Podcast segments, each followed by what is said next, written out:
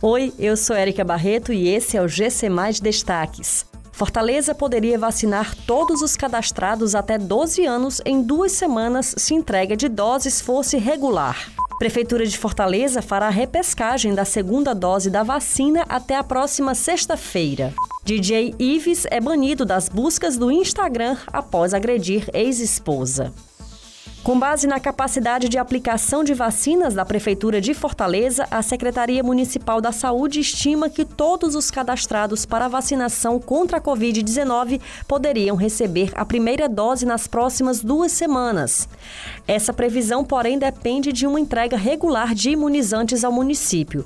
Segundo a secretária Ana Estela Leite, a capital possui capacidade para agendar 241 mil pessoas para receber a vacina semanalmente. O número de moradores de Fortaleza que estão cadastrados no Saúde Digital é de 473.679 pessoas. A Prefeitura de Fortaleza anunciou uma nova repescagem para a aplicação da segunda dose da vacina contra a Covid-19. O público que reside na capital e que faltou ao agendamento da segunda dose da AstraZeneca pode procurar das 9 da manhã às 5 da tarde qualquer um dos 100 postos de saúde em funcionamento para vacinação. A segunda dose da vacina da AstraZeneca deve ser administrada no intervalo de 30 a 90 dias. O perfil de DJ Ives no Instagram foi banido das buscas de uma parte dos usuários da rede social.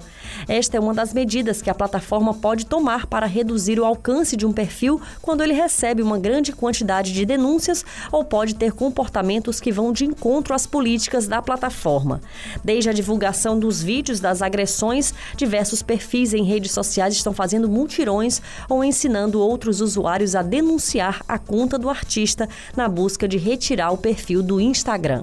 Essas e outras notícias você encontra em gcmais.com.br. Até mais.